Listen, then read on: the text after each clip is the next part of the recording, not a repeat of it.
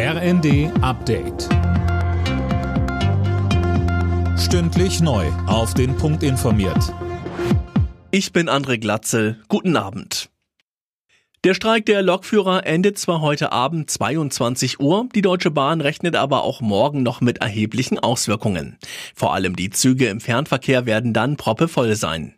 Auch mit Ausfällen und Verspätungen muss morgen noch gerechnet werden.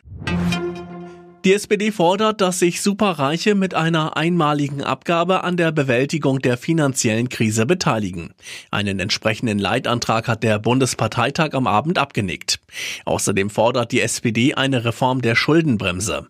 Zuvor hatten die Delegierten auf dem Bundesparteitag Saskia Esken und Lars Klingbeil als SPD-Chefs im Amt bestätigt. Klingbeil sagte, es muss doch der Anspruch der deutschen Sozialdemokratie sein, die Geschichte zu schreiben mit sozialdemokratischer Handschrift. Liebe Genossinnen und Genossen, und ich will, dass wir jeden Tag daran arbeiten, dass Deutschland ein starkes Land bleibt. Das ist unsere Aufgabe und die nehmen wir an. Die AfD in Sachsen gilt jetzt als gesichert rechtsextrem. Das hat der Verfassungsschutz im Freistaat mitgeteilt. Mehr von Tim Britztrup. Mehrere Jahre wurde geprüft. Jetzt steht laut Landesverfassungsschutzpräsident Christian fest, dass der AfD-Landesverband unzweifelhaft verfassungsfeindliche Ziele verfolgt.